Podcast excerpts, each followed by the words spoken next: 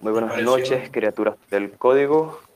Este sábado 22 de mayo, en el cual vamos a estar hablando y vamos a estar tocando temas bastante interesantes, como por ejemplo esta trayectoria histográfica que ha estado teniendo las criptomonedas, eh, algo nunca visto antes dentro de lo que es el mercado económico mundial, cosa que incluso los expertos están un poco anonadados y es esta ola creciente de personas que han aumentado su capital de manera exorbitante con el simple hecho de invertir en una criptomoneda.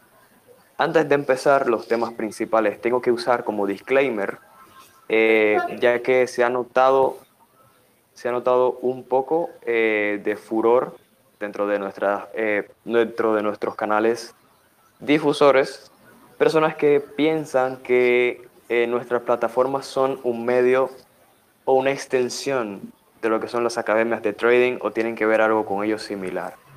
Quiero recordarles que no. Nuestros canales difusores sirven como medio informativo para temas de tecnología.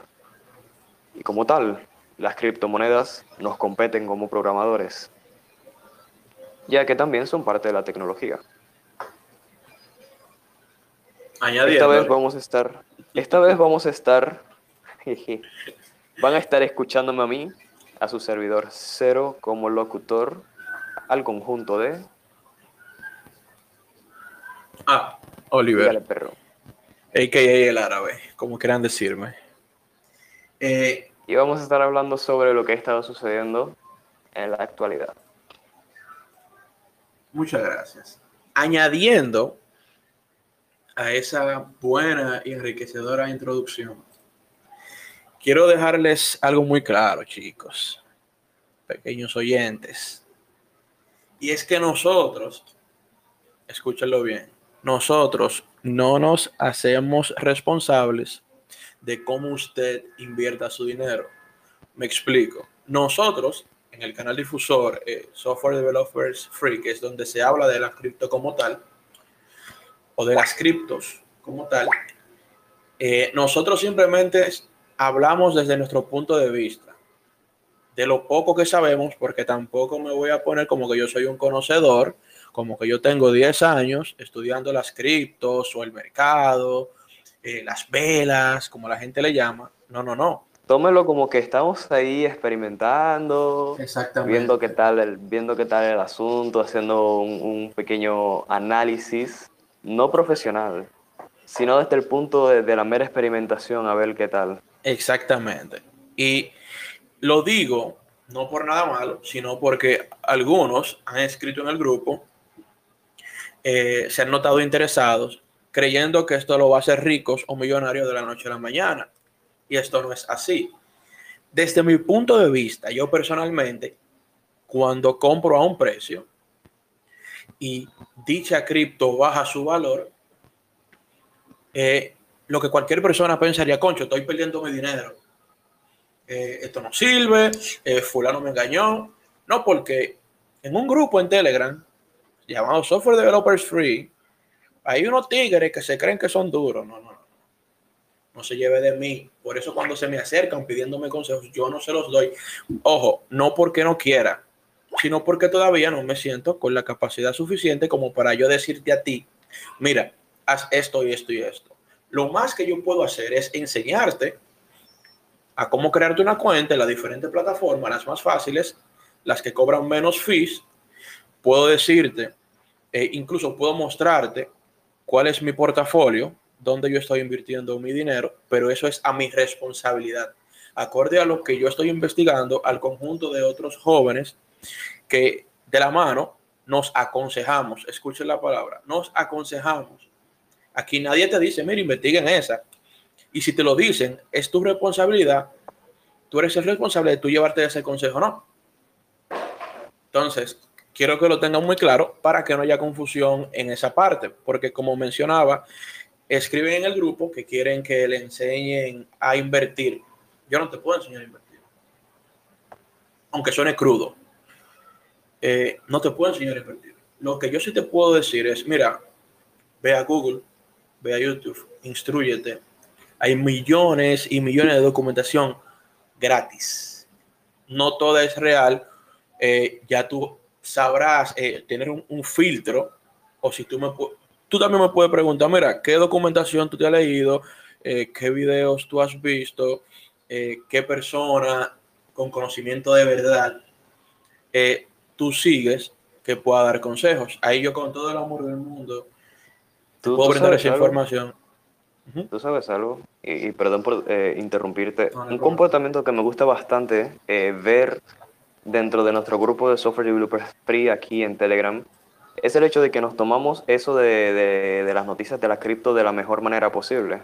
Porque por ahí quizás habrán grupos de personas que presionan a los usuarios para que compren una criptomoneda, personas con el pensamiento de que esa, esa criptomoneda en específico posiblemente es el futuro, pero en base a un pensamiento eh, objetivo de ellos. Nosotros lo, tomamos bastante bien, incluso casi a chiste, que es cuando vemos que una criptomoneda o ha bajado demasiado y decimos, no, vamos a comprar sobre esa, eh, vamos, a vamos a investigar sobre esa, vamos a, a, ver qué sucede con eso entre los medios. Eh, y nos ponemos ahí como, como a tocar un poquito acerca del tema y de los temas, pero siempre de una manera muy como a la ligera. No obligamos a nadie a que compre alguna criptomoneda, no obligamos a nadie a que investigue acerca de una criptomoneda, pero siempre estamos ahí como intentando charlar acerca de ella, viendo cómo se mueve, viendo cómo se desarrolla. Y es un ambiente realmente bastante ligero y friendly, me atrevo a decir, eh, sobre los mismos temas. Ya por ahí habrán grupos donde directamente eh, te dicen, no, mira, si tú quieres los resultados que yo tengo, eh, compra X cantidad de esta cripto y, ya verás que lo que te digo es cierto. Eh, gracias a Dios que eso no ocurre dentro del free, ya que realmente es un, es un comportamiento muy tóxico el de decirle a las personas cómo tienen que hacer las cosas.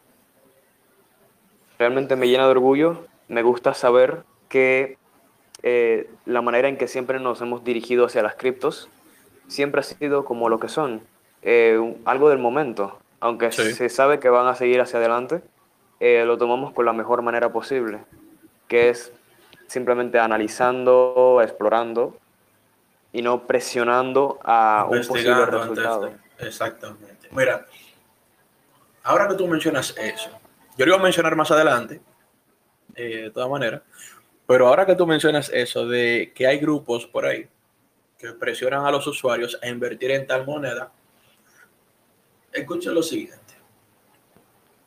El día de hoy, yo estaba en un almuerzo y me llegó una noticia. Alguien me, mandó esa noticia. Y es sobre una, un meme coin, como lo es Dogecoin, como lo es Chiva, que surgieron de un meme, de un chiste, de una imagen, de una charla. Y este meme coin se llama Deficient. Pueden buscarlo en Twitter, tienen una página, pero sus posts son viejos. Y ustedes se preguntarán el por qué. Y es que este meme coin estafó a miles de personas, haciéndoles creer, como mencionaba mi compañero Rey, inviertan en esta moneda, esta moneda, esta moneda va a subir, etcétera, etcétera. La gente invirtió, puso su dinero y esa gente estafaron a ese grupo de personas que invirtió más de 32 millones de dólares. ¿Qué yo le quiero decir con esto? Que no son un par de pesitos, son 32 millones de dólares. Que no se les olvide, 32 millones de benjamines. Señores, cuando ustedes, alguien, quien sea, la persona en que un tema confía, no importa quién sea, les diga, mira, eh, yo conozco tal moneda, se llama tal y tal, se llama, qué sé yo, Telegram Coin, por ponerte un ejemplo. Ojo, que estuvo por existir, ¿eh? el tipo estaba aquí ya, el, dueño, el, dueño, de Telegram estaba, estaba un poco enojado. Es que, bueno, el gobierno de Estados Unidos no quiso darle luz verde.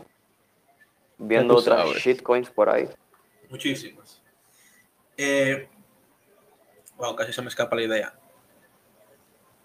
ajá, no importa qué persona les diga a ustedes, invierte en tal moneda, investigue antes de, investigue de dónde salió la moneda, quién o quiénes son los creadores de tal moneda, eh, cuál será el futuro. la plataforma Mira, mira, donde mira está algo, tal moneda. mira algo muy, muy interesante que sucede. Eh, las criptomonedas están saliendo de control.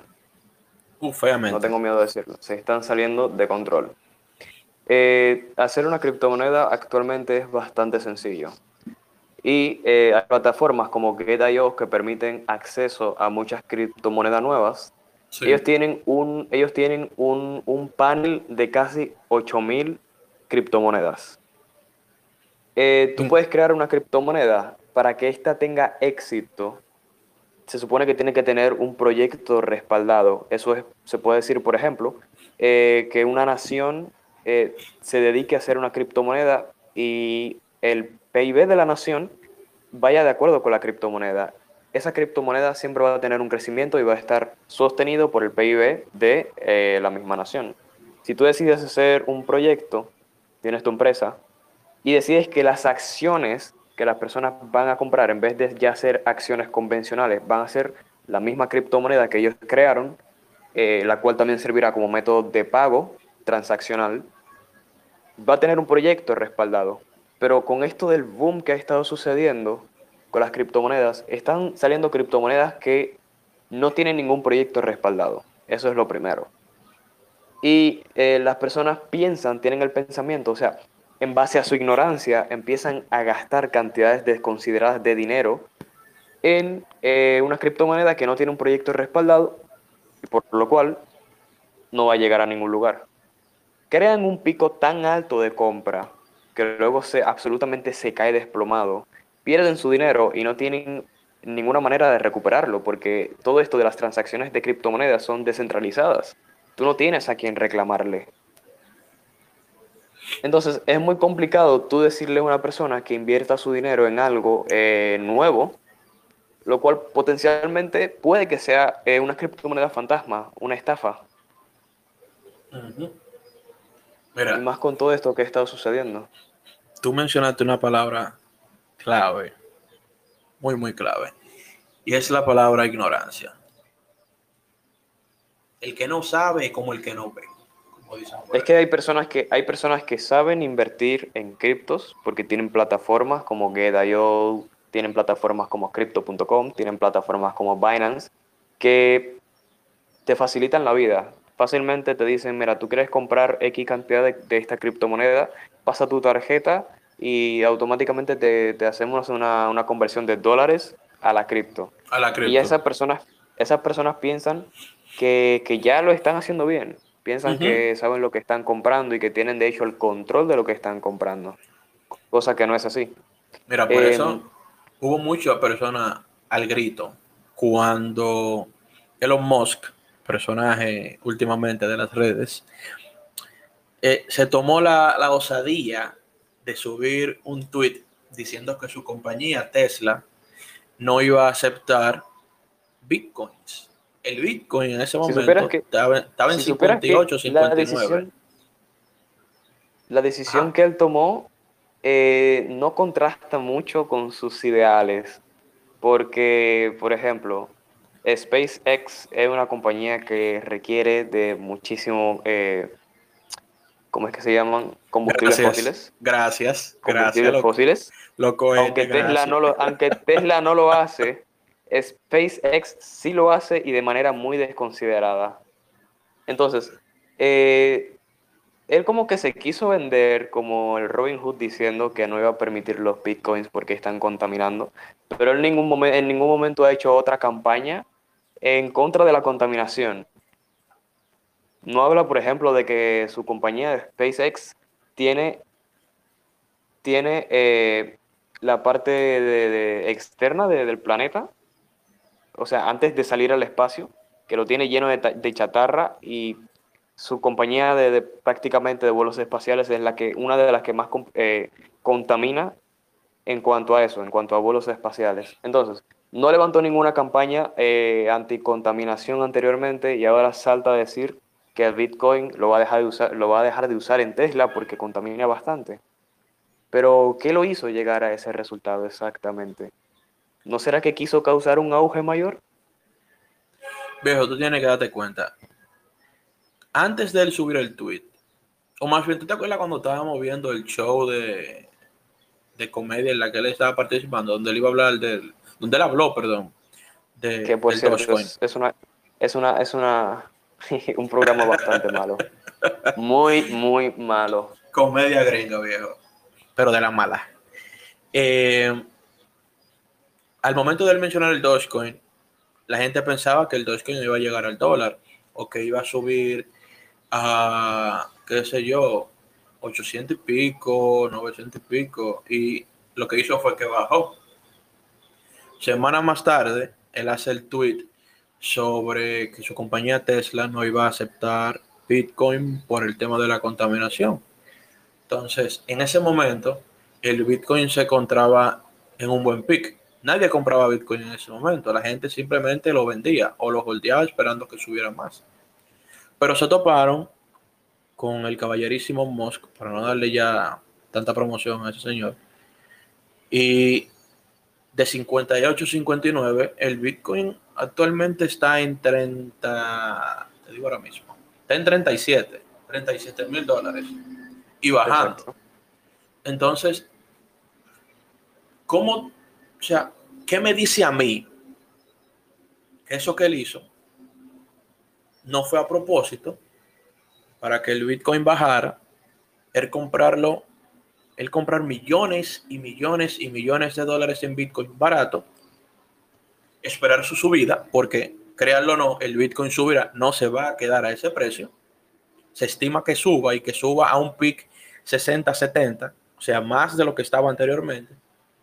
¿Qué, o sea, ¿qué me asegura a mí que él no ya gastó millones y millones de dólares comprando Bitcoin barato para que cuando suba, él volviera a vender y hacer lo mismo? Entonces. ¿Sabes de algo que me he fijado también? Eh, la manipulación no siempre te sale como tú quieres. Con eso me refiero al Dodge. Con este auge que he estado viendo de que, que, iba, a, que iba a ir a la luna y que esto y que lo otro. Dodge to the moon, eh, papá. Me, me he fijado que las manipulaciones no siempre te salen como quieren. En el caso de Dodge, eh, hay algo como una voz populi, como una opinión como general que las personas adquieren y las personas simplemente ya no creen en Dodge. El Dodge tuvo su pick de setenta y tantos de centavos de dólar y ahora está en 34. Yo no pude vender cuando estaba en su pick por bruto, creyendo que iba a llegar el dólar. Y ya es una cripto como que no, no es atractiva. Como que está muriendo, básicamente. Eh, no exacta, o sea, es como, es como, es como la, la mala reseña que ha estado teniendo también el hecho de que no tiene ningún proyecto que lo respalde. Es una meme coin. No, y que aparte de que no tiene un proyecto que lo respalde, la única persona como que le da esa promoción, por así llamarla, al Dogecoin es Elon Musk. Y la gente incluso creó una moneda llamada Fuck Elon Musk. O sea, la gente no quiere saber nada, absolutamente nada que tenga que ver con ese señor. Incluso subieron un tweet una persona subió un tweet, una imagen, cuando esa persona cancelaba su suscripción a Tesla. O sea, siguiendo esa imagen, hubieron muchas personas que subieron la misma imagen, incluso videos, GIF, cancelando su suscripción a Tesla. La gente, en el buen dominicano, está llena de odio con ese señor. Y, ¿qué te digo? Los culpo, pero al mismo tiempo no los culpo. Por la sencilla razón de lo que hablábamos al inicio. Tú no te puedes dejar llevar de lo que todo el mundo te dice. Independientemente de que, qué sé yo, el dueño de Amazon diga, yo voy a invertir en tal moneda, invierta todo el mundazo. Ok, todo el mundo... eso causa, eso, más que otra cosa, eso causa como un, desequilibrio trófico, me gustaría decir, eh, que vendría siendo tipo como sátira a lo que ocurre en la naturaleza usualmente, que es cuando una especie llega a un límite y luego la misma especie por llegar a un límite se desploma. Eh, personajes como Elon Musk, al hacer este, este agitamiento en las criptomonedas, provocó que, que las criptos eh, no tan o sea, las criptos no tan famosas tuvieran un pico tan alto que las otras criptos que sí son estables, las personas empezaran a vender sus, lo que tenían en esas criptos para comprar de esas criptos eh, tipo meme que estaban en sus, en, sus, en sus momentos de gloria. Y cuando esas se derrumbaron también, se puede ver que un día simplemente todas las criptos empezaron a estar desplomadas, porque ya las personas habían vendido eh, gran parte de lo que tenían comprado en esas criptos. Entonces, mira, mira el potencial que tiene eh, una opinión o un movimiento acerca sobre criptos que, no, llevan, no llevan a ningún lado.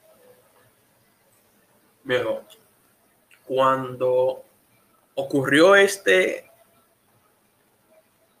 este hoyo garrafal, este daño a todas las criptos que están sufriendo ahora porque el mercado Esa lluvia de ballenas.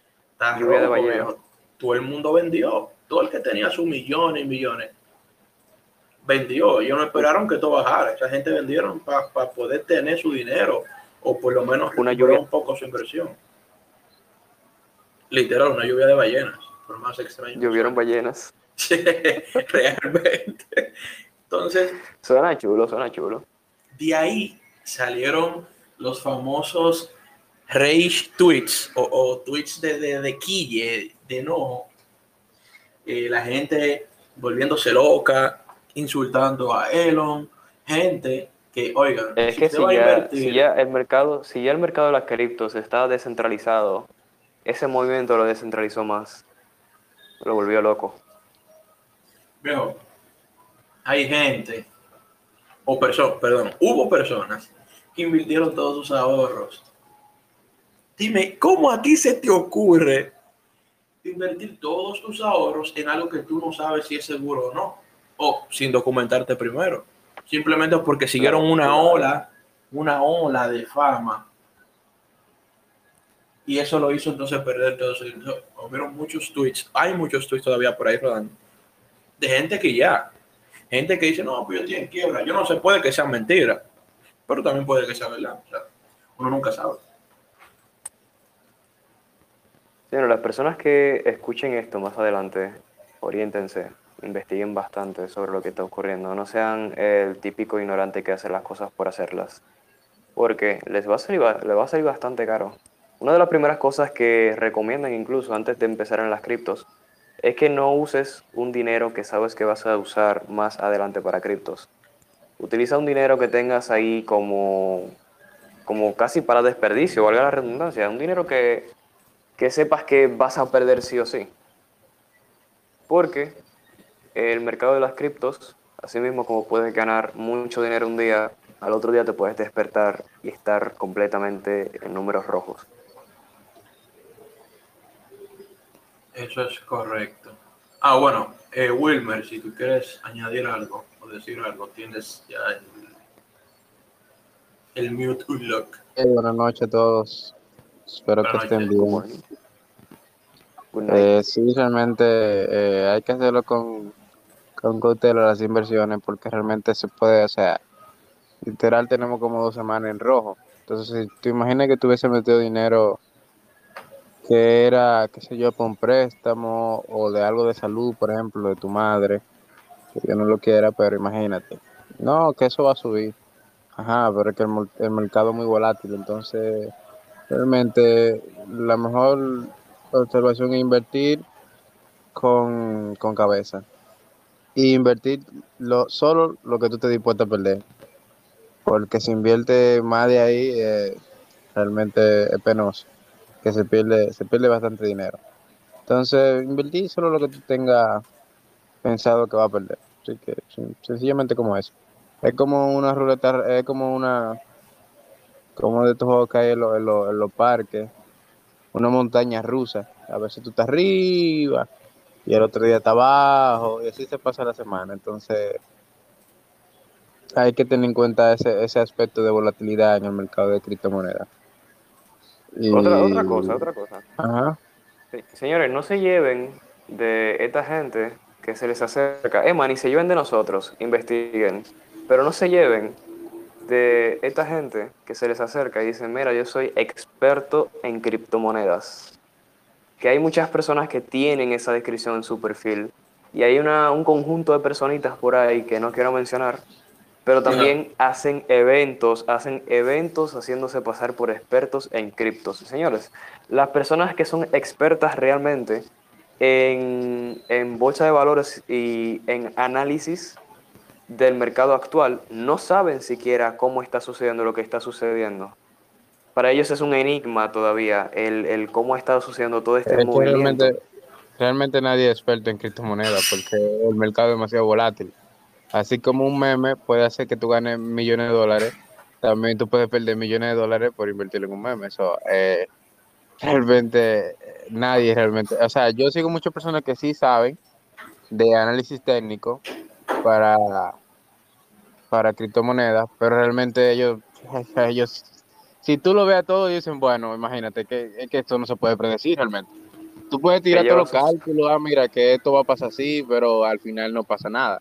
O pasa todo lo contrario. Entonces nadie realmente en esta área de criptomonedas nadie puede decir que es experto porque el mercado. ellos se llevan su sorpresita cuando se despiertan.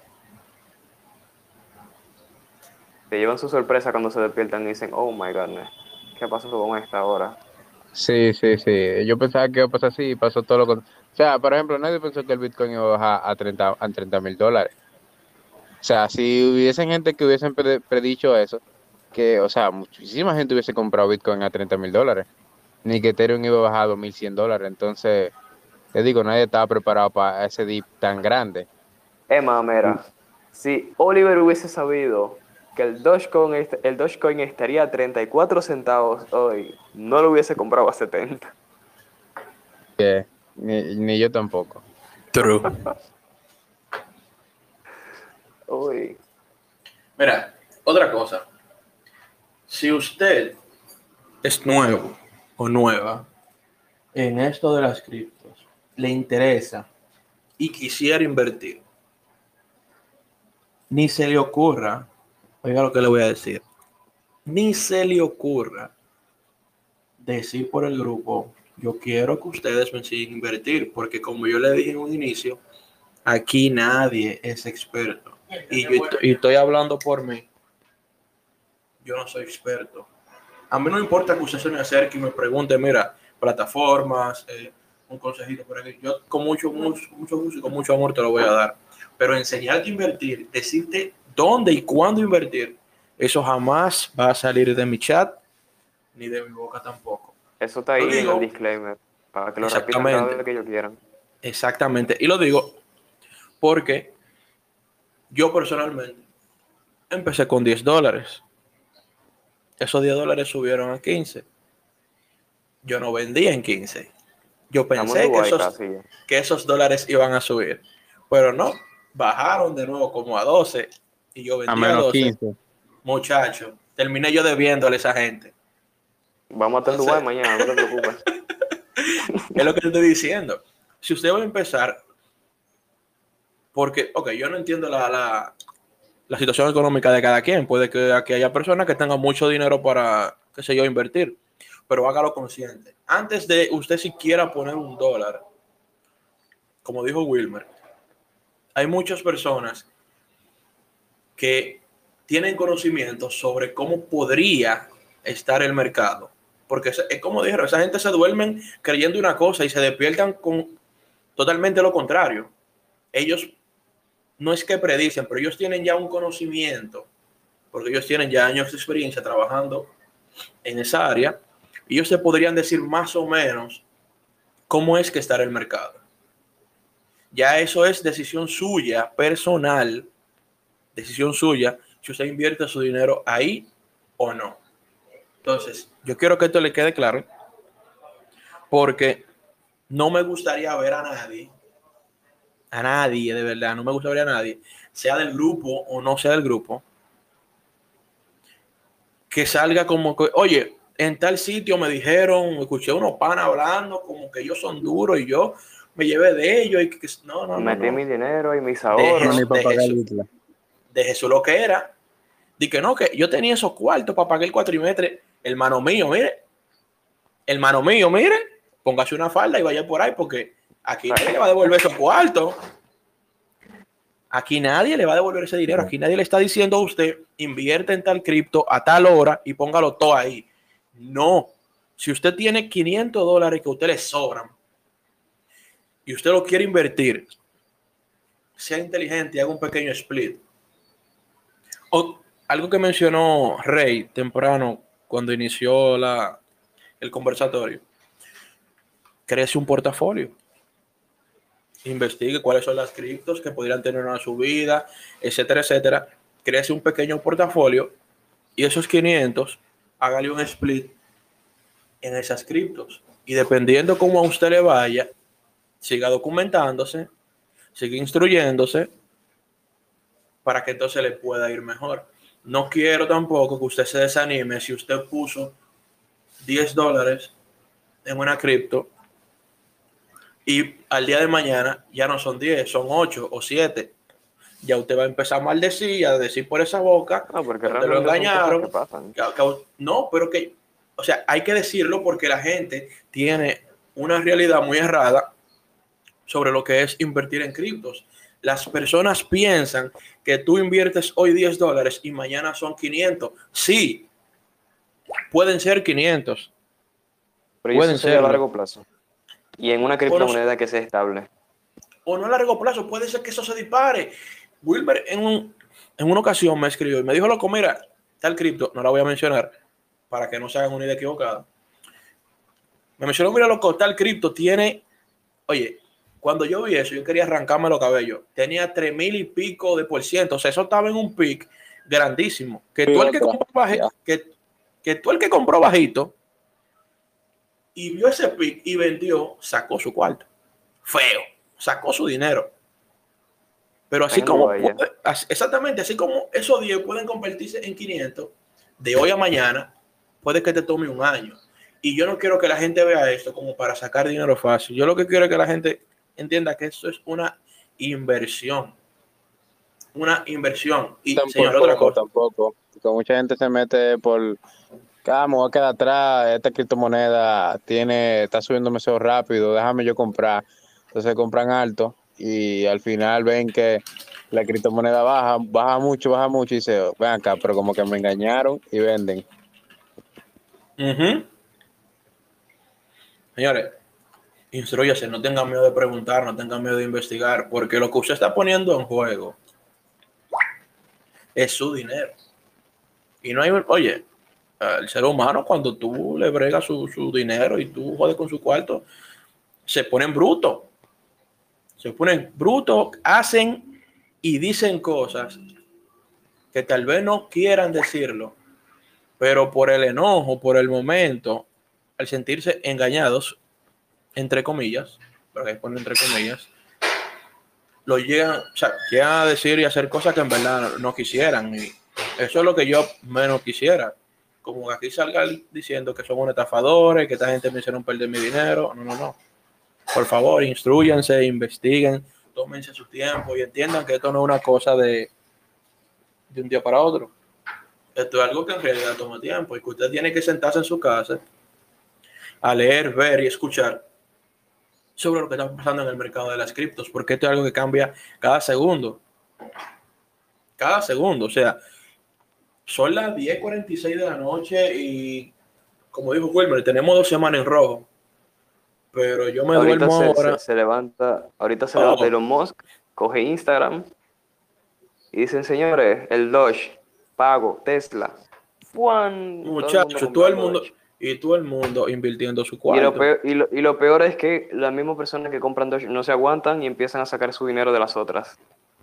Pero ven acá y lo pasan para Doge aprovechando el pick, lo venden y consiguen su dinero. O como él intentó hacer en ese... En ese ¿Perdón? También puede pasar todo lo contrario, venden, pero en realidad venden cuando estaban bajando. Exacto. Como no, porque realmente aprovecha más es cuando ya tú estás atrás, antes del pico. O sea, por ejemplo, si tú entraste, eh, qué sé yo, como muy, muy antes del pico, muy, muy antes. O sea, tú entraste en bajita, tú aprovechame el pico, porque si tú entras llegando al pico, va a ser muy difícil tú vender en el pico, porque eh, eso pasa en cuestión de segundos. Entonces, si tú pasaste del pico, ya me imagino, ya será muy difícil que tú vendas. So, eh, realmente algo que hay que estar arriba de él. Si tú, qué sé yo, no quieres estar con ese estrés, tú puedes invertir en monedas que no son, no son tan variantes. O puedes invertir en stablecoins. Stablecoins son la moneda que está más cercana al dólar. So, ahí tú nunca vas a perder dinero porque son monedas que siguen el precio del dólar. Entonces, o puedes invertir en, proyectos que tú consideres que sean buenos, por ejemplo, bueno, ustedes no están diciendo un nombre de cripto, pero yo a decir una, por ejemplo, pueden invertir en Cardano. Cardano tiene una buena red, yo no le digo que, qué sé yo, que, lo haga ahora, pero realmente es un buen proyecto que pueden ir chequeando. También pueden invertir en, en Binance Coin, en BNB.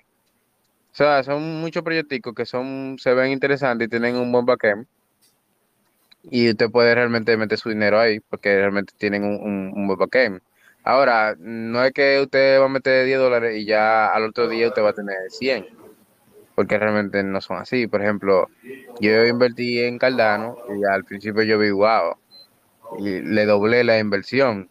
Y eso en un negocio es algo bastante lucrativo, que tú inviertas tanto y tú la doble Pero ahora mismo yo estoy en la mitad, o sea, como yo me empecé, casi estamos, números Estamos iguales, porque yo invertí. Así que no le digo, ah, dale para allá, porque así como tú puedes perder, puedes ganar. Entonces, hay que dedicarle su tiempo y ser paciente, no desesperarse, porque es como una montaña rusa. A veces tú estás abajo, otras veces tú estás arriba. Lo que hay que aprovechar, eh, lo bueno pico de entrar a un punto bien bajo y tratar de salir en un punto bien alto para poder sacarle, sacarle beneficio. Exactamente. Y eso que Wilmer no lo está sintiendo tanto como yo, porque cuando yo compré, fue después que ya Wilmer lo había comprado. Y él me dijo que mira, aprovecha ahora que Cardano está barato y compra lo que tú vayas a comprar. Y yo así mismo le dije, está bien, yo lo compro ahora. Cuando uno me dice, mira, ya Cardano en dos dólares, y yo, mierda. Y yo compré Cardano a dos Compré caro también. Yo compré a dos dólares. Y el mismo día siguió subiendo. Sí, subió, siguió subiendo poquito. Y dije, concho, pero yo soy rico. Yo tengo cuarto, yo estoy bien. Estamos, en Dubai casi. Oh, muchacho, montando camello en ese solazo. Pero, uno. pero muchacho, cuando yo veo ahora que Cardano está, oye, oye, oye, qué risa, a 1.4 yo digo, coño, pero si yo compré a 2 y está 1.4, yo no estoy no en pérdida, no, yo estoy eh, arrastrándome. ¿Entiendes? Y eso me pasó por... ¿Perdón? De cómo la cripto pueden influir eh, en a los desarrolladores. Ah, si supieras que iba a hablar sobre eso luego de que terminaste de hablar. Ahead. Señores, vamos a hablar un poquito acerca de los contratos inteligentes, ya que hay personas que no conocen ese concepto. Hay personas que cuando nos escuchen, cuando me escuchen a mí especialmente, se les va a hacer bastante extraño eh, escuchar ese término de contratos inteligentes. De hecho, eh, hay personas por ahí que no los quiero mencionar directamente, tienen convenios, eh, forman parte de grupos en el cual se, dediquen, se dedican a lo que es el trading, y tú ves que te saltan con ese glosario de palabras de, blockchain, tecnología blockchain, de contratos inteligentes, de, proyectos y esto, y esto y lo otro, y te lo mencionan de una manera como si ellos fuesen, en primera instancia, programadores. Y lo segundo es que te lo, te lo hablan como si ellos supieran sobre ese tema. Cuando tú te indagas un poco, cuando tú te orientas un poco sobre el tema, tú te das cuenta de que esas personas no saben absolutamente nada y están repitiendo eh, un diálogo creado por alguien más, un monólogo. Miren, eh, esa es la razón principal por la cual las criptos nos competen, nos introducen automáticamente a nosotros los programadores dentro de su, de su vasto universo. Y es por el hecho de que son tecnología. Las criptomonedas es programación eso automáticamente ya eh, nos incluye a nosotros los programadores. pero para no dar muchas vueltas al asunto, eh, un contrato inteligente prácticamente es una arquitectura de software cíclica, o sea, esta va girando constantemente. Eh, tiene dos, desencadenantes principales, los cuales son tú, quien, realiza una quien quiere realizar una transacción y la otra persona que es quien la quiere recibir. Para que un contrato inteligente se cumpla, se necesitan de esas dos entidades, de una persona que quiera pasar una transferencia de datos, una transacción de datos eh, hacia otra persona. Es el mismo concepto que un contrato en la vida real, solo que con las directrices de cómo funciona el sistema de software. Los contratos inteligentes se manejan dentro de bloques conocidos como blockchain. Ya es un concepto que se ha escuchado mucho durante este último tiempo, pero por si usted no lo conoce, un blockchain prácticamente es un gran registro constante de todas las transacciones que se realizan acerca de tanto criptomonedas como otros tipos de datos. actualmente para que una criptomoneda sea autorizada se necesitan obligatoriamente de los contratos inteligentes. Los contratos inteligentes tomaron más fuerza cuando apareció el Ethereum, que por ahí mismo sacaron un kit de, de, Solidity Development y ahí aprendimos más cómo funcionan a nivel de software, no solo como concepto, sino en su construcción y también en su utilización. obviamente antes de aprender Solidity, que si bien cuando comenzó era una arquitectura algo difusa de entender, un poquito complicada. Ahora es un poquito menos abstracta, se parece mucho a la programación convencional a la que estamos acostumbrados. Antes de empezar con Solidity, tienes que saber automáticamente cómo funcionan los contratos inteligentes, cómo es su arquitectura cíclica, eh, cómo realizan el cifrado dentro de los mismos blockchain para que esa información, esa transacción que está realizando sea totalmente segura y lo principal, lo más atractivo, que es que sea descentralizada, porque eso es la magia de lo que son las criptomonedas, que es totalmente descentralizada.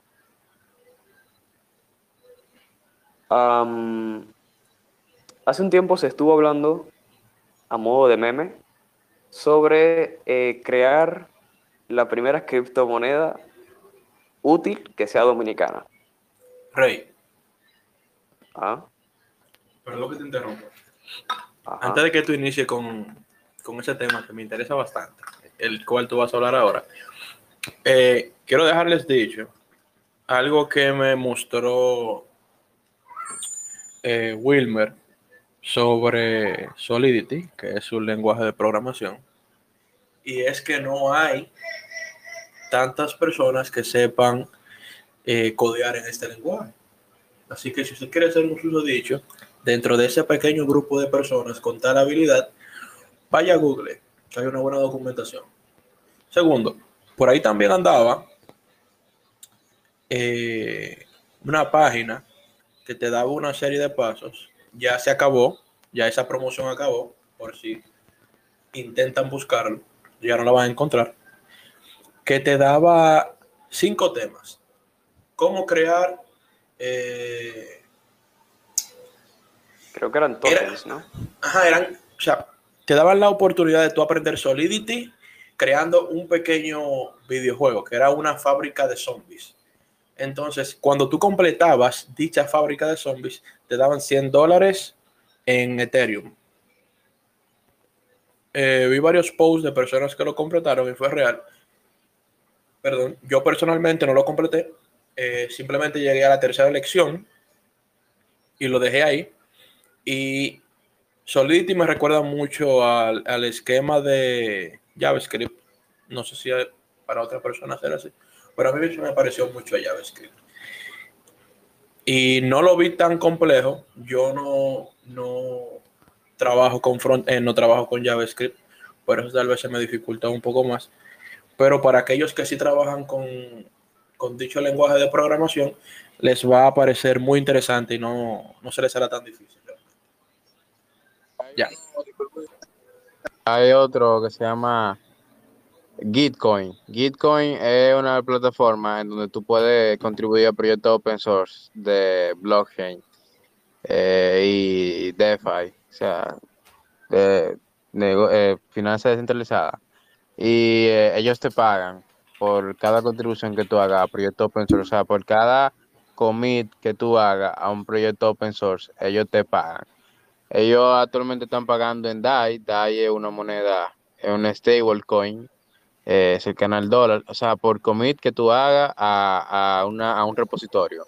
Eh, lo pueden buscar en gitcoin.co, gitcoin.co.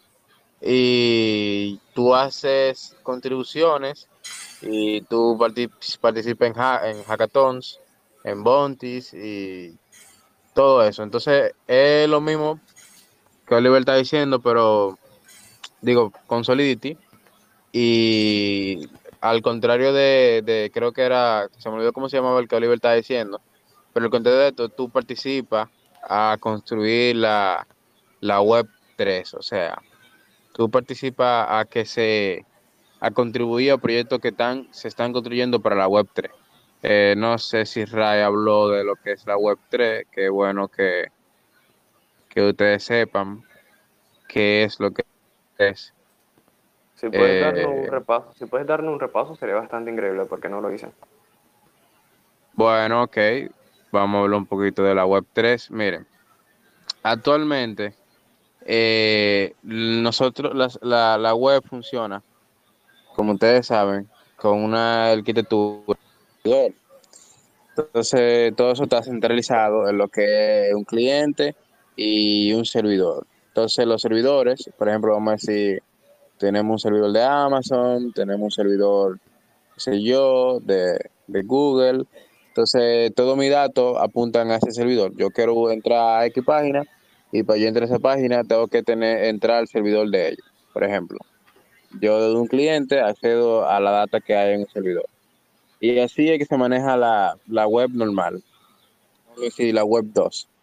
Pero ya la web 3 es algo ya más descentralizado ya que no utiliza ese tipo de, protocolos, sino que tiene diferentes puntos de, fallas. o sea, cuando hablo de punto de falla, me, refiero a que no simplemente depende de un solo servidor. Por ejemplo, si todos los servidores de Google se caen ahora mismo, es posible que nosotros dejemos de hablar, porque la mayoría de cosas o utilizan un servicio de Google o cosas eh, eh, dependen de un servicio de Google para funcionar pero la, la web 3 es más descentralizado, o sea, no todo está en diferentes nodos. Entonces, ¿por qué la web 3, o sea, por qué el blockchain se construye en la, la, en la web 3? Porque eso puede ayudar, o sea, hace que sea más seguro y a la vez, o sea, las transacciones se realicen de manera más segura porque todo se hace mediante una mediante un network peer to peer. Peer to peer es no es como, o sea, ustedes han visto en WhatsApp que a veces te dicen que, esto está cifrado de extremo a extremo. Ah, eso mismo pasa con peer to peer. Eh, del lado del lado que te está respondiendo, o sea, nadie puede intervenir entre esa conversación entre lo que yo estoy mandándote y lo que te estoy recibiendo. Por eso la mayoría de transacciones en criptomonedas son así, de un de un wallet de una billetera a otra billetera por, un, por una dirección.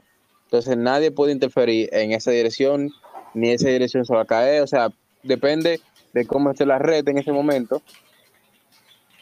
Es más descentralizado, no depende de, un proveedor de servicio, ni nada de.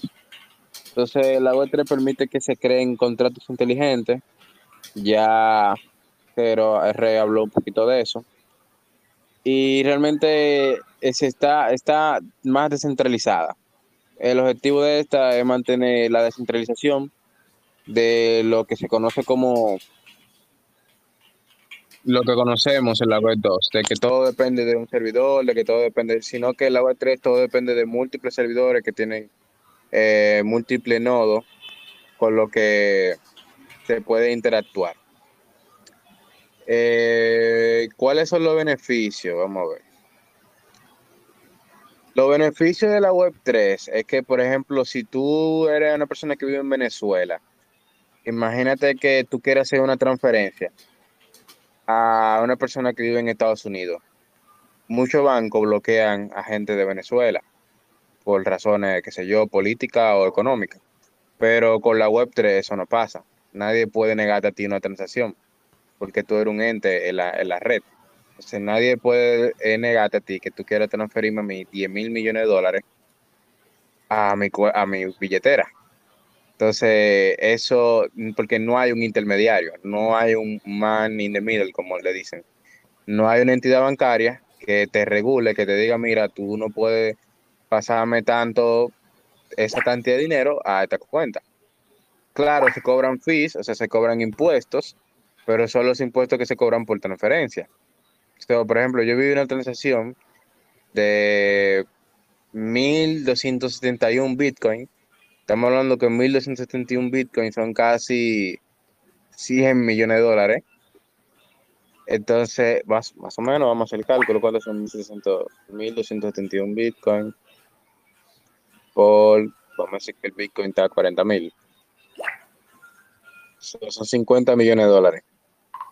Entonces, imagínate tú una transferencia de 50 millones de dólares al popular, por ejemplo. A este, literal, te abre la, te tira la policía a tu casa y te llevan como si tú fueras Impuestos internos se tira, se tira de noche. Sí, pero en la web 3 no pasa eso. Y en esta transacción cobraron de fee menos de menos de 100 dólares de fee. Por una transacción de 50 millones de dólares. Entonces, eso es un beneficio de que nadie te puede negar tú hacer un movimiento en la web 3. Otro beneficio es que todo el mundo tiene, un, tiene permiso de usar un servicio. No hay de que, ah, que tú tienes que ser premium, puse este, este, servicio. No, todo está de manera descentralizada.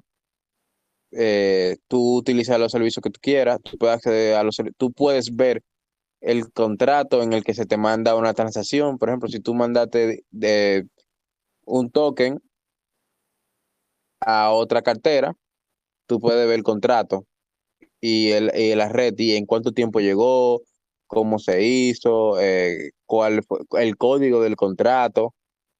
Todo eso tú lo puedes ver. Es totalmente transparente. No hay, realmente no hay un man in the middle. Eso puede ayudar muchísimo. ¿Y qué podemos decir? ¿Qué más? Eh, las limitaciones. Bueno, ahora mismo las limitaciones es que tenemos la escalabilidad. Realmente, al ser un algo totalmente nuevo, hay poca gente. Lo que Oliver dijo, el número yo te lo puedo decir que hay más o menos como 3.500 desarrolladores de, de blockchain ahora mismo. No son tantos y son poca gente la que se interesa en eso. Entonces realmente se necesitan desarrolladores para esa área porque, eh, ¿qué te digo? Todo el mundo quiere dinero, nadie quiere ponerse a hacer lo que da dinero. Entonces, nadie quiere ponerse a contribuir a los proyectos open source, nadie quiere ponerse, porque todo el mundo lo que quiere cuarto. Entonces, hay pocos desarrolladores de blockchain y realmente esos pocos desarrolladores se están ganando una pasta, pero están trabajando de manera muy brutal. Por ejemplo, hay una plataforma, que se llama Pancake Swap y los otros días ellos tuvieron, tuvieron un exploit. O sea, lo hackearon. Sacaron como 50, 50 mil millones de dólares y, le bajaron la liquidez a muchas de las cosas que ellos tenían. O sea, estamos ya hablando mí normal, de 50 millones de dólares, de 50 mil, pero es que o sea, cada segundo pasan transacciones así de 100 millones de dólares, 200 millones de dólares, y tú te quedas como que, what? Yo nunca veo esa cantidad de dinero, pero realmente pasa. Y en la, en la Web3 eso pasa cada segundo. Entonces, siguiendo el caso de, de PancakeSwap, ellos tuvieron un exploit y duraron, o sea, imagínate cómo tuvieron que estar esos desarrolladores amaneciendo para poder resolver eso, porque está hecho en Solidity y está montado, aunque está montado en la red de Binance, pero eso está hecho para la web 3. Entonces, hay pocos desarrolladores, es un nicho bastante lucrativo y realmente sería bueno que le den un ojo porque ayudaría, realmente yo creo que la web 3 va a ser el futuro de lo que es eh, la web ahora mismo, porque eso no depende de, fulanito, no depende de nadie. Simplemente eh, depende de que nosotros la mantengamos y de que sigamos dándole, le, demos fuerza a lo que es ese movimiento. Y qué más, qué más, le digo nada, eh, yo estaré mandando algunos artículos, eh, puede leer, si tienen más información, puede leer en ethereum.org, ethereum.org, que ahí hay más información de acerca de qué es la Web3, de qué es Ethereum, de qué un protocolo, de todo eso, qué, qué es una DApp, cómo yo puedo crear mi propia aplicación descentralizada, eh, cosas así. Y otra cosa, tal vez te diga, ven acá, yo tengo que dejar de aprender eh, JavaScript, tengo que dejar de aprender React, que iba, a hablar, iba a hablar sobre eso similar. Sí, sí. Realmente tú no necesitas dejar de aprender eso porque eh, lo único que tú necesitas aprender es lo que va a interactuar con la Ethereum Virtual Machine. Pero el, el cliente realmente, tú lo, o sea, hay mucho, o sea, el 98% de las aplicaciones, de las aplicaciones descentralizadas que yo conozco, están hechas en React. El cliente está hecho en React y está hecho en, en Nest.js, por ejemplo, en framework JavaScript. Pero ya el backend, lo que interactúa ya directamente con la, máquina de Ethereum, eso realmente está en Solidity. Pero eh, la ventaja es que usted puede seguir utilizando los frameworks modernos de JavaScript para construir ese tipo de aplicaciones descentralizadas y también puede aprender Solidity para construir lo que va a interactuar con, con la máquina virtual de Ethereum. O sea que realmente es un nicho que si usted aprende ahora, le va a dar mucho futuro y si, pues, el, único requisito es saber inglés y tener ganas. Mira, yo quería saber español eh, no ayuda mucho en esa área. Literal. Yo quería mencionar que quizás las personas que nos están escuchando ahora mismo piensen que es complicado, que es difícil aprender Solidity y no lo es tanto. O sea, la base de Solidity, eh, cuando fue creado por el equipo de, de creación de Ethereum, ellos enfatizaron e hicieron bastante hincapié en que su, ah, su simplicidad eh, sea eh, como razonar con JavaScript. Es como rozar JavaScript.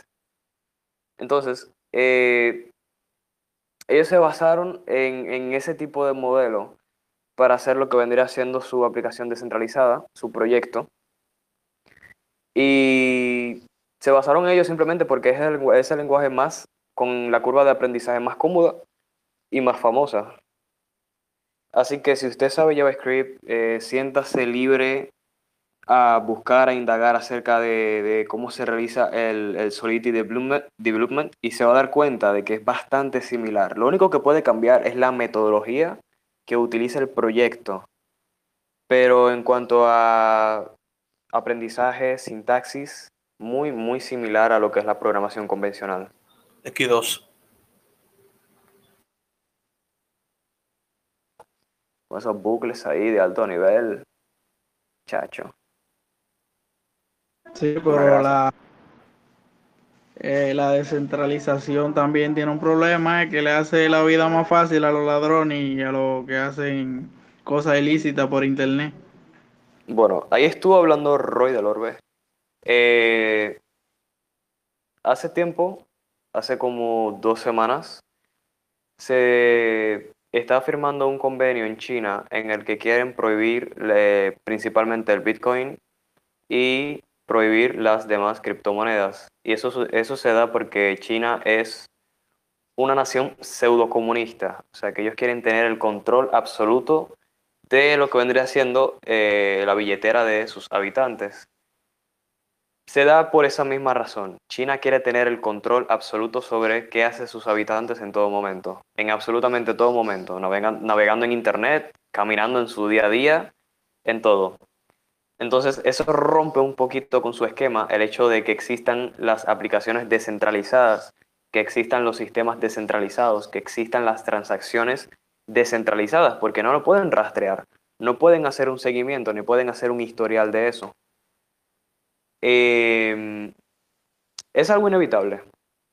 El ser humano siempre busca a la libertad, siempre quiere ir eh, más allá de lo que lo encierra. Mira que, por ejemplo, el sueño más grande del ser humano es ir al espacio. Es inevitable. En el caso de nosotros los programadores es un bonito nicho y es uno que va, va a ir creciendo exponencialmente porque cuando se termine este boom que ha estado sucediendo con las criptomonedas, de todos estos meme coins que, están saliendo, de todas estas eh, criptos que no, no, tienen un proyecto detrás, eh, cuando todo eso se elimine y queden únicamente las criptos que sí tienen un proyecto, se van a necesitar muchos desarrolladores que tengan la pasión de trabajar en eso.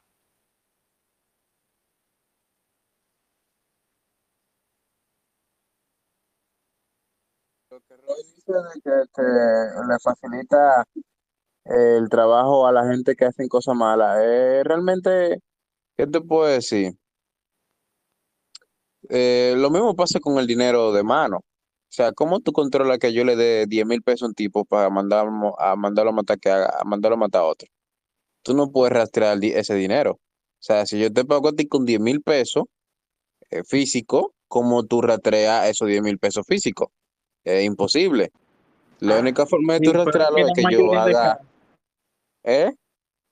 Es que la mayoría de casos se dan con gente que está en el exterior y con gente que está en el interior, la mayoría de los casos. Pero, pero pasa lo mismo, con dinero de mano. Una forma, dinero, vamos a decir así.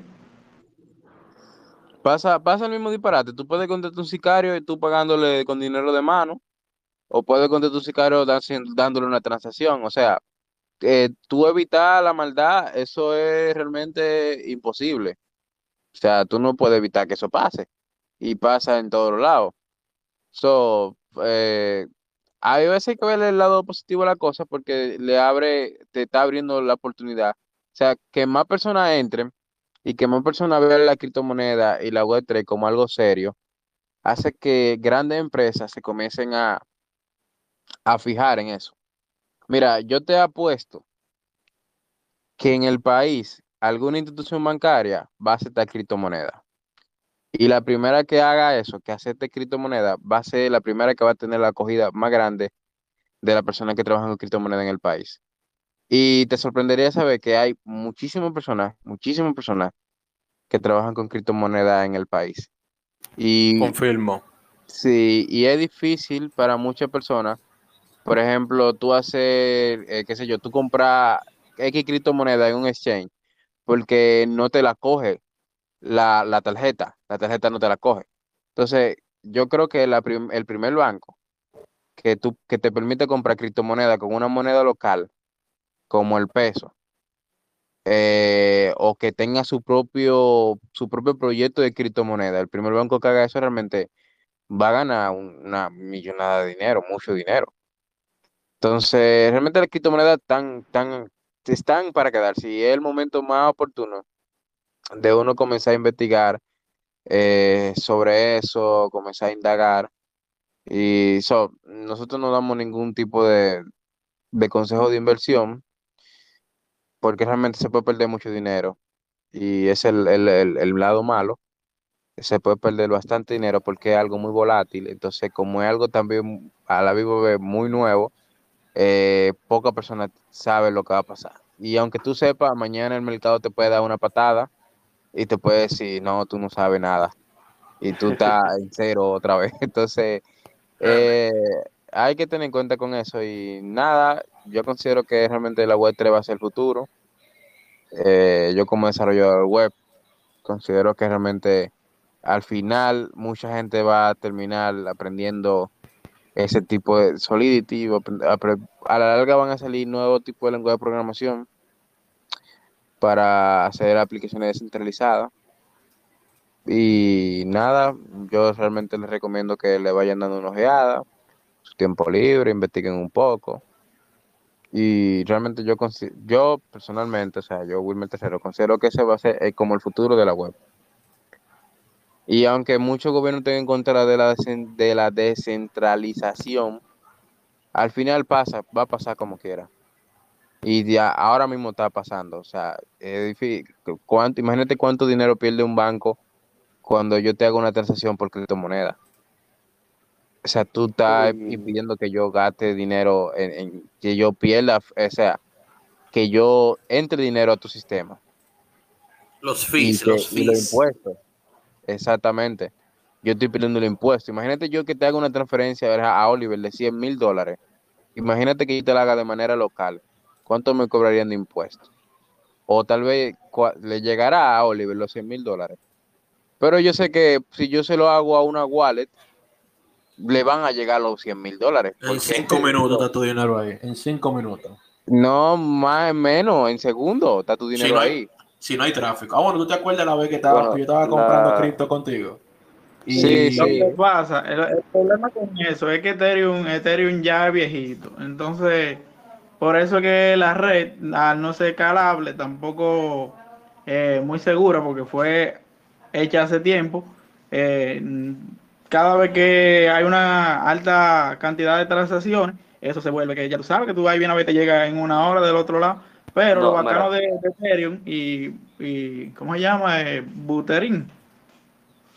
Ah, Vitaly Buterin, ¿qué se llama? El creador de Ethereum. El creador de Ethereum. Ese men tiene como 50 proyectos que por ahí está Polygon. No sé si Cardano también eh, tenga ese proyecto, pero en Polygon eh, lo que busca es hacer más seguro y más escalable y también más rápido eh, la red de Ethereum. Sí, sí, sí. Y hay otro proyecto también que, que se llama, bueno, déjame ver, yo lo tenía anotado por aquí. OGN, eh, Origin Protocol, que lo que buscan es descentralizar la venta, las ventas por internet. De que tú no necesitas Amazon o tú necesitas eBay para tú comprar por internet. Entonces tú ves, son muchos proyectos, por ejemplo, ese de Polygon es muy bueno, porque realmente lo que quieren es mejorar la red. Realmente la red de Ethereum es un poco lenta. Y hay otras redes, la red de Tron. Esa realmente es la más rápida. La red de Tron ahora mismo y la red de, Binance son bastante rápidas. Muy rápido. O sea, estamos hablando que, tú puedes enviar... es importante, la que tiene menos fee, porque tú hablaste yo creo de que de 100 dólares, pues yo dije, cocho, pero eso ahora mismo con la red de, con la Binance, eh, eh, con la Binance Smart Chain o con la de Tron, eso llega ya bien a 5 dólares de fee. 5 dólares de fee. la, más cara actualmente es Ethereum. Miren lo que sucede, miren lo que sucede con el, miren lo que sucede con el tiempo de respuesta y autorización de una criptomoneda en cuanto a, transacciones y el fee de la misma. Lo que sucede con eso es que eh, esos valores son determinados por los mineros por las personas que estén minando eh, dicha criptomoneda. Se requiere obligatoriamente de mineros porque ellos son los que autorizan la transacción en el contrato inteligente. O sea, si tú intentas mandar dinero de un punto A a un punto B, automáticamente se está haciendo un contrato para el punto A y punto B. Pero para que ese contrato se autorice como que es certero, que es real, eh, se necesita de un conjunto de personas dentro de la comunidad de mineros que la autorice, que la autorice. Entonces, cuando suceden muchas transacciones, si el nivel de cifrado que tiene eh, el contrato inteligente es pobre, es lento, va a suceder eso. Va a, va a demorar bastante tiempo para que los mineros puedan eh, hacer los cálculos para que, esta se para que el hash de esta se autorice y aparezca reflejado en el blockchain una transacción se puede dar como concluida cuando, cuando ya está aparece en el blockchain público. Que todas las transacciones son públicas. Lo único que tú no vas a saber quién rayo la hizo, pero tú, tú al menos la ves, que quién la hizo. O sea, o sea, cuando me refiero a quién la hizo, la dirección en la que se hizo la transacción. Claro, tú no vas a poder que buscar quién es ese tigre, porque no hay forma, es un hash. Eso simplemente es como, como una dirección. Esa es la dirección de, del que hizo la transacción, pero tú no sabes realmente quién la hizo. Entonces, ese es otro punto de que todo está abierto, pero al mismo tiempo todo está bien seguro. No hay de que un, un leak de, de, de datos tuyos, por ejemplo, que va a aparecer tu tarjeta por ahí volando, o que va a aparecer, a menos que hackeen una de las plataformas donde tú hagas que pasa con frecuencia, que tú, hagas exchange, pero realmente cuando se refleja en la blockchain es totalmente anónimo y a la vez público, porque todo el mundo puede entrar porque la blockchain es como un libro contable donde se registran todas las transacciones que se hacen, como Dios RAI de un punto A a un punto B. Entonces, eso te da como cierta seguridad de que tú sabes de que, ah, ok, mi dinero le va a llegar a la otra persona, siempre y cuando yo ponga bien la, en la dirección a donde quiere ir y yo y la red este haya, haya suficiente gas para que, que se haga esa transacción. Mira. Señores, Diógenes, Diógenes quiere decir algo. Ah. No sé si todavía quiere hablar. Sí, Diógenes, tienes la voz. Solo se iba a decir algo. Hace un tiempo se intentó, creo que sí, Japón, centralizar las monedas como a un nivel de que una empresa en sí tuviera la, tanto los servidores, que estuvieran manejando la transacción y todo. Y créeme que no, que lo mejor es que las criptomonedas realmente estén así en esa nube de servidores, uno aquí, otro allá, porque lo que pasó fue terrible. 500 millones de dólares en criptomonedas se desaparecieron misteriosamente. Ya ustedes saben. Es que el internet, par de el internet, el internet en ¿Eh? primera instancia es libre. Tú no puedes, o sea, por más que tú intentes eh, cerrar algún servicio, encapsularlo, al final del día el internet es libre. siempre va a buscar la manera de, siempre va a buscar la manera de, escapar. El asunto de escapar de tus manos. Fue alguien de la empresa, porque ellos dicen, va acá, pero hubo tal fulanito como que se desapareció y no se ha visto más nunca. Era un pleito ahí, era un asunto, pero se desaparecieron demasiado dinero. 500 millones de dólares.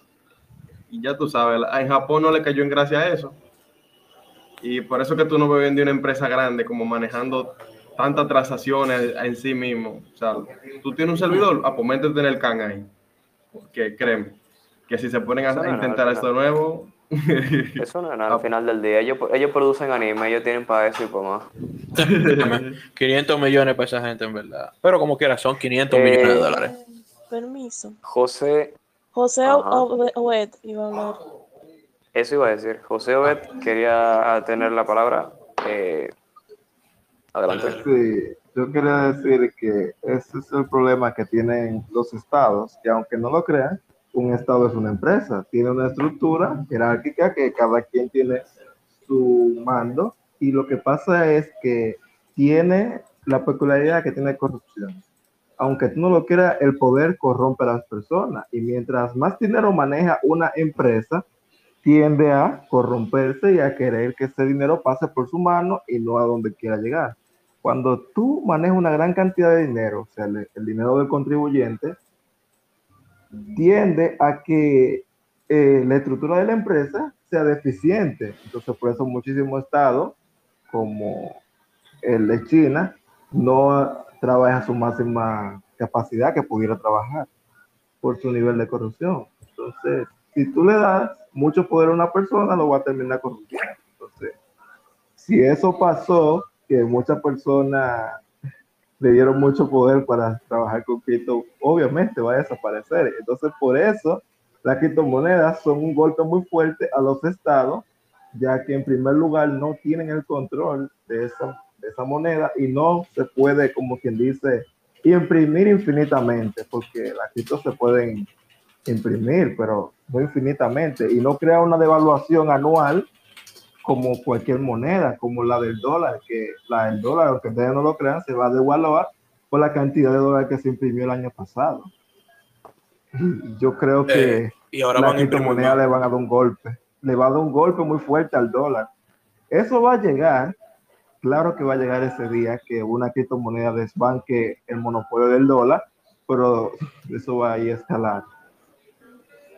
Según el presidente de los Estados Unidos actualmente, John Biden, él quiere imprimir más dólares este año, pero eso, oh wow, eso todavía el dólar llegó a un pico histórico de impresión. Nunca se había imprimido tanto dinero en toda la historia del dólar. Es que fue exagerado la, la impresión que tuvo y eso va a crear una devaluación a todo el mundo, porque el problema de la de la impresión de dinero que crea lo que se llama el, se me olvidó el nombre ahora, que tiene toda la moneda que la, una devaluación no, me, no tengo la palabra clave. Yo sé cuál es que tú dices, a mí tampoco me llega la palabra, yo sé qué es lo que tú intentas decir. Que mientras más haya de esa moneda, eh, su valor será menos, obviamente, porque más personas tendrán acceso a dicha moneda. Entonces, lo que pasa es que Estados Unidos no se refleja esa devaluación porque muchos países dependen de esa moneda actualmente. Exacto. Entonces, por eso no sintió ese impacto. Pero a todos nosotros nos va a doler en algún momento. Lo que va a hacer muchas personas es que van a sacar sus ahorros y se van a ir a una moneda más estable, como el euro. Pero el euro va a tener que también durar más tiempo para que el, eh, el dólar caiga. Lo que pueden hacer es agarrar que ahora está flaquito y darle un golpe. Déjame buscar la palabra palabras, palabras finales, que ya se bastante tarde. Ya se está haciendo bastante tarde. Eh, eh, no queremos eh, inflar tanto el, el, meollo para que no tenga inflación tampoco. Así que palabras finales, ya vamos a ir despidiéndonos. Estuvo bastante interesante la charla, bastante fructífera, edificante, como dicen algunos. Correcto. Y adelante. Para terminar, de mi parte, respondiendo a la pregunta, no sé si fue Wilmer, no recuerdo quién fue que la hizo, que mencionó sobre cuál va a ser el primer banco en utilizar, eh, en aceptar criptos o crear su propia cripto. Pero sería un banco de aquí del país. Sí, yo creo que sería el Banco Popular, por la sencilla razón de que este fue el único banco que estuvo de acuerdo en tener un cajero de criptomonedas en Bill. Ya no se encuentra allí, lo movieron para otra plaza, pero no tengo conocimiento si todavía ese cajero está disponible en esa otra plaza. Y para terminar, em, darle las gracias a todos ustedes por estar aquí y acompañarnos el día de hoy en esta charla fructífera, llena de conocimientos, cosas nuevas. Eh, gracias a Obed, Roy, Diógenes, Wilmer, por proporcionar sus opiniones, conocimientos. Y nada, nos encontraremos nuevamente en otra charla de cripto. Ellos fueron la, ellos fueron las estrellas de este, de esta charla. Correctísimo. No sé sube, le voy a dar, le voy a dar 100 dólares a cada uno si Chivo sube. Ay, ay, ay. Ey, eso está nos grabado. señores, nos vemos en Dubai. Eh, eso está grabado. Nos vemos en Dubai, señores. Cada uno con un Lambo. Quiero el mío verde. Verde con negro. Sí. Bueno, hasta luego, chicos. Realmente fue un placer. Eh, terminó. Eh, eh, termínate ya. Antes de, antes de, antes de, antes de. Ah, okay, yo me quería despedir. Ah, dale, dale, dale. Sin miedo, sin miedo, sin miedo al éxito.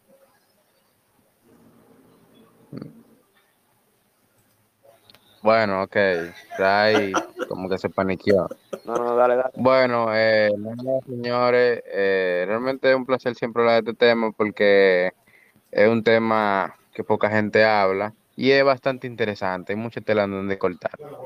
Entonces, mi última recomendación es nunca inviertan eh, dinero de cosas serias y inviertan solo lo que te puedan perder y traten de investigar investigar, investigar, investigar. No, no inviertan porque le.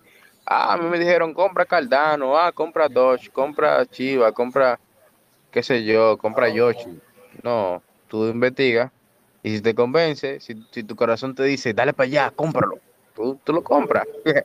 Pero no le eches la culpa a otro por, por, por tu ganar o perder dinero. Porque si gana, le va a decir, wow, fulano me dijo esto. Y si pierde, le va a decir, este hijo de su madre me dijo que comprara tal vaina y, me engañó. No, y ahora gasté los cuartos de Lidla. Qué bobo. y nada, sigan investigando, eh, denle un ojo a Solidity, entren a la página de Ethereum, ethereum.org. Eh, ¿Qué más? Y nada, señores. To the moon, como dice Elon Musk. Ay, no. Ay, no. Antes de cerrar, recuerden que pueden seguirlo, seguirnos en nuestras redes sociales. Hay contenido bastante interesante. En nuestro, canal de, en nuestro canal de YouTube principalmente. Si llegaste hasta aquí, felicidades. habrás adquirido todo el conocimiento de gente que no saben casi nada de criptos, pero que le meten a las criptos. Eso es correcto también. Nos vemos un día de esto en Dubai, todo el mundo con Lambos. Montando camellos sin poloche en el sol. Montando camellos. Está, pasado, ¿verdad? Oye, pero la, cosa es que, como dice Wilmer, no inviertan dinero que ustedes tengan reservado para pagar el ITLA o para hacer otra cosa. Siempre inviertan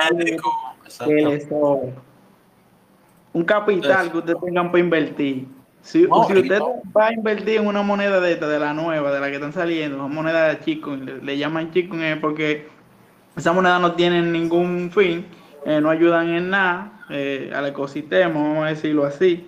No una criptomoneda que aporte algo realmente. Usted tiene que saber que es un riesgo, no una inversión. Excelente. Exactamente. Bueno, señores, eh, en nuestra descripción del general hay un pequeño link con el cual pueden apoyarnos monetariamente. Recuerden que este contenido es gratis, es gratis, no como las criptos que son costosas. Este contenido es gratis. Y pueden apoyarnos con cualquier cantidad de dinero que deseen. Próximamente vamos a estar aceptando Bitcoin también. Para que nos donen, aunque sea un para que nos donen aunque sea un Bitcoin. Que con un Bitcoin ya se acabó, se desaparece. Con un Bitcoin ya tenemos más que suficiente. No en el grupo escribiendo ni nada. Lo ven nada más subiendo fotos en su Lamborghini. Allá en el Taj Mahal bebiendo café. Ya. Señores, Steel Coding. Steel Coding, gente. Pasen Steel Coding, señores. Y esto fue Soft